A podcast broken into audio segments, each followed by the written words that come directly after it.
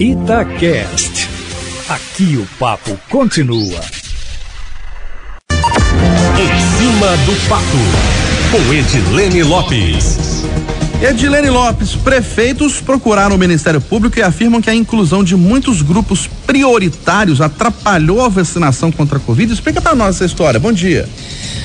Bom dia, Eustáquio Ramos. Bom dia aos ouvintes da Rádio Tatiá. Isso mesmo. Agora a vacinação está caminhando, mas o Ministério Público está sendo procurado e consultado por diversos prefeitos que não querem e não queriam cumprir o Plano Nacional de Vacinação, porque acreditam que a ordem estabelecida atrasa a imunização e não prioriza quem está nas ruas trabalhando, como o setor do comércio e de serviços que está cara a cara com o coronavírus. O problema, segundo eles, é o número grande de grupos prioritários. Muitos prefeitos defendem defenderam que o certo seria vacinar idosos, profissionais de saúde e depois seguir a vacinação por idade. Eu concordo com a argumentação dos prefeitos, Eustáquio, e defendo que além da saúde dos idosos, poderia ter sido incluído no máximo o grupo de pessoas com morbi morbidades graves. E só. E além disso, foram incluídos tantos grupos prioritários, mas tantos outros com igual ou maior risco sanitário acabaram ficando de fora, né? Essa guerra pelo camarote da vacina, como costuma dizer um importante promotor da área da saúde aqui em BH, é assustadora. E mais, eu acredito que o Plano Nacional de Vacinação do Brasil pode ser adequado para condições normais de pressão e temperatura. Como cidadã, eu acredito que para crises como a do coronavírus, ele não é ideal e para situações emergenciais precisa ser revisto.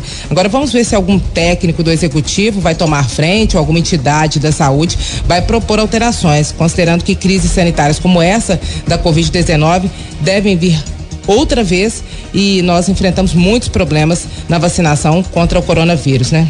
Ô, Edilene, vamos falar agora da mini reforma ministerial, que deve ser promovida pelo presidente Jair Bolsonaro. Você acredita que mexendo no tabuleiro desse xadrez aí do parlamento, ele vai compensar uma possível perda de apoio na base? Essa é a tentativa, viu, Kátia Pereira? A recriação do Ministério do Trabalho, além de ser considerada necessária por muitos, já que foi uma das pastas extintas pelo governo quando foi criado o Super Ministério da Economia de Paulo Guedes, também é uma jogada política e uma mexida no tabuleiro de xadrez. Mais uma pasta significa mais cargos que devem ser criados. O Ministério do Trabalho deve ficar com Onyx Lorenzoni, que é um homem de confiança do governo, e o comando da Casa Civil ficará com o senador Ciro Nogueira, que é de um partido importante em termos numéricos na Câmara dos Deputados, o PP.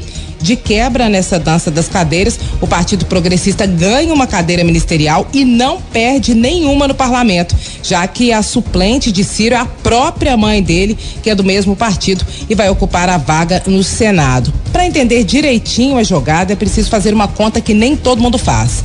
Enquanto PT e PSL estão empatados em primeiro lugar com 53 parlamentares cada na Câmara dos Deputados, PL e PP, que são da base, estão juntos na segunda posição, com 41 deputados federais cada.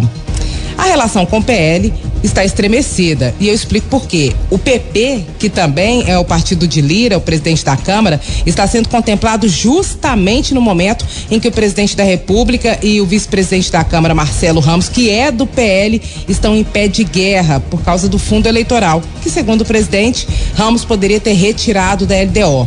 Considerando o risco de perder o apoio maciço do PL, o presidente logo deu um jeito de agradar o PP. Assim, Bolsonaro corre menos risco de ter a base esfacelada e as pautas prioritárias barradas até o fim do mandato e há um ano da eleição. O governo nega, Kátia, que tenha medo da terceira via, mas na verdade, na minha opinião, o presidente sabe que se ele ficar paralisado, não conseguir aprovar nada e for desgastado, como está sendo pela CPI, nas eleições de 2022, não tem nada garantido, viu?